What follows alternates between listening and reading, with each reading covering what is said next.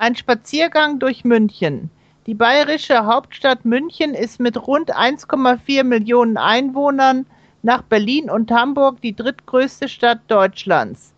An der Isar gelegen, mit den Alpen in der Nähe und umgeben von Seen, bietet sie viele Möglichkeiten für wissenschaftliche, sportliche und kulturelle Tätigkeiten. Nach München kommen nicht nur deutsche Touristen, sondern auch viele Besucher aus dem Ausland, besonders zum Oktoberfest, dem größten Bier- und Volksfest der Welt. Offiziell wird München zum ersten Mal 1158 nach Christus erwähnt, aber unter dem Namen Muninchen, hochdeutsch Mönche.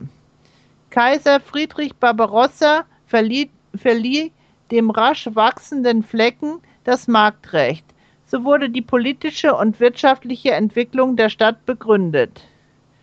München ist weiträumig und hat so viel zu bieten, dass ein Gang zu allen Sehenswürdigkeiten nicht möglich ist. Es wird Ihnen ein Rundgang vorgeschlagen, auf dem Sie vor allem die Residenz und Regierungsstadt München kennenlernen. Wir beginnen unseren Spaziergang vom Marienplatz, wie der ehemalige Marktplatz heißt, der der Mittelpunkt der Stadt ist. Hier steht die Mariensäule, das neue und das alte Rathaus und im Hintergrund die Türme von St. Peter. Die Mariensäule wurde 1638 zum Dank für die Bewahrung der Stadt vor der Zerstörung durch die Schweden errichtet. Das stattliche Rathaus beherrscht mit seinem 85 Meter hohen Turm den Platz.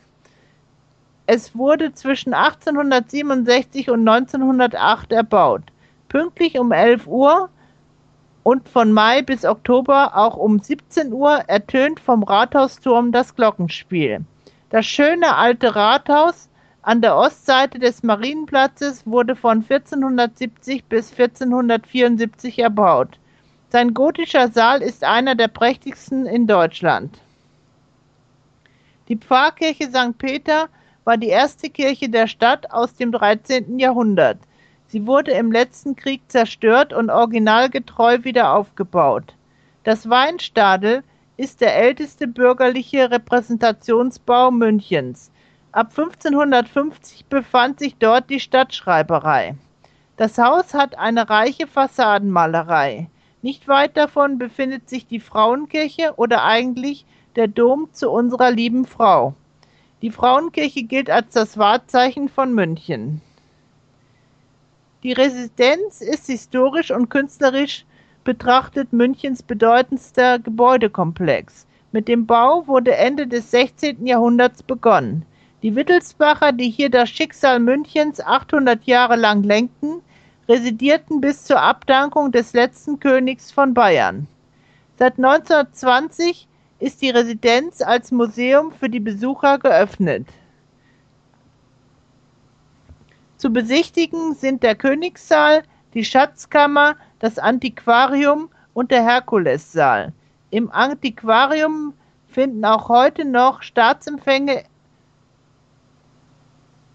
im Herkulessaal Konzerte statt. Nebenan liegt der Englische Garten, der größte innerstädtische Park der Welt mit dem chinesischen Turm, dem kleinen Hesseloher See, seinen Wiesen und seinen großen Biergärten. Viele Touristen besuchen das Bayerische Nationalmuseum. Es wurde 1894 bis 1899 errichtet. Hier befinden sich bedeutende Kunstsammlungen aus neun Jahrhunderten.